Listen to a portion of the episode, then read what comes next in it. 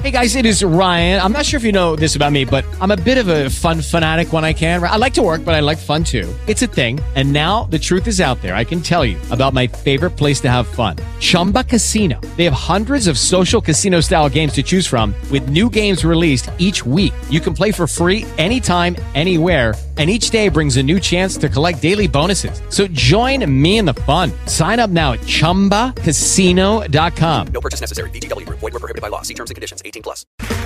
Okay, round two. Name something that's not boring. A laundry? Ooh, a book club. Computer solitaire, huh? Ah, sorry, we were looking for Chumba Casino. That's right. ChumbaCasino.com has over 100 casino style games. Join today and play for free for your chance to redeem some serious prizes. ChumbaCasino.com. No purchase necessary. Void were prohibited by law. 18 plus. Terms and conditions apply. See website for details.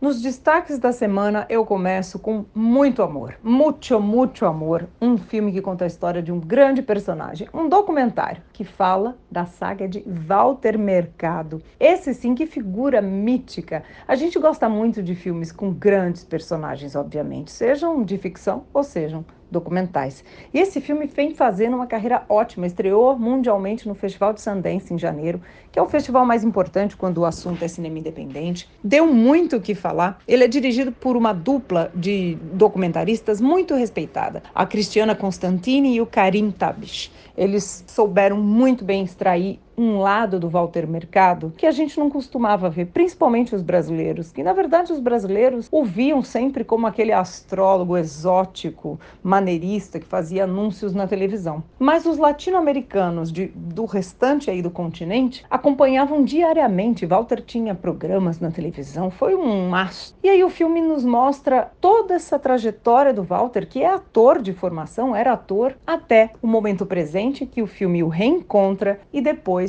um epílogo muito emocionante que faz muito jus a essa figura muito carismática. É interessante a gente ver como figuras como o ator o Lin-Manuel Miranda, que é um dos grandes atores né, do circuito internacional hoje, cresceram assistindo o Walter e tem essa figura como referência do mundo pop, do mundo do entretenimento. Então o filme traz tudo isso e, na verdade, uma pessoa que está ali na sua casa comum, a gente entra com ele nos seus hábitos, descobre o que ele pensa, descobre sua história.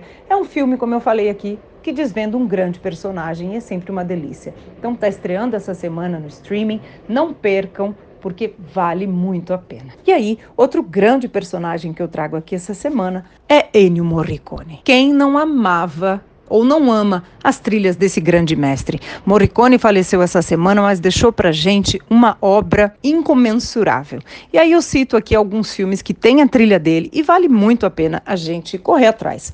Primeiro era Uma Vez no Oeste, clássico aí dos anos 60, do Sérgio Leone, mesmo que você nunca tenha assistido Era Uma Vez no Oeste, que está disponível também no streaming, procurem. Você sabe que trilha é essa? Procurem e deem um, um play.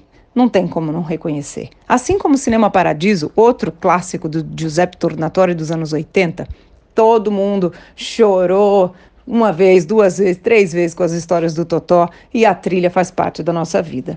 Assim também como a de Intocáveis com Clint Eastwood e a de Era uma vez na América, também do Sérgio Leone, que é uma outra obra-prima e também está disponível no streaming. Ou seja, deixo aqui algumas dicas do Morricone para que a gente lembre a importância de grandes trilhas que se comunicam não só com a história do filme, mas com o público. O Morricone, aliás, fez shows até praticamente o início desse ano. Sempre fez questão de ser esse maestro, não só compositor de estúdio, mas de fazer shows e estar em contato com as plateias do mundo e fazia questão de estar sempre muito presente. Eu mesma tive o privilégio, a felicidade de ver um show do Morricone no Festival de Roma há cerca de uns 7, 8 anos e foi uma experiência muito emocionante. Então, assim, o poder da música, da música para o cinema transcendendo aí Ennio Morricone. Boa semana para vocês, muitos filmes e muito, muito amor. Quero o bordão aí da lenda chamada Walter Mercado.